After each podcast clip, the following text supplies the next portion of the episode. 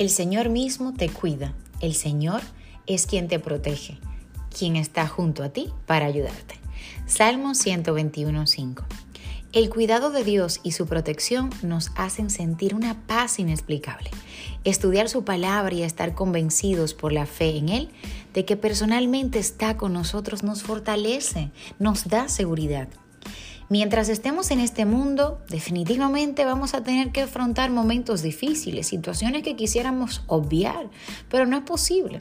A cada uno nos toca enfrentar momentos que ameritan que tengamos la plena convicción y la certeza de que Dios está siempre con nosotros a nuestro lado.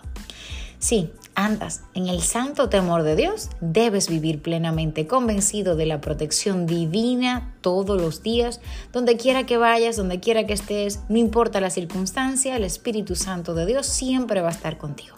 Eres propiedad de Dios, Él cuidará de ti hasta el fin de tus días.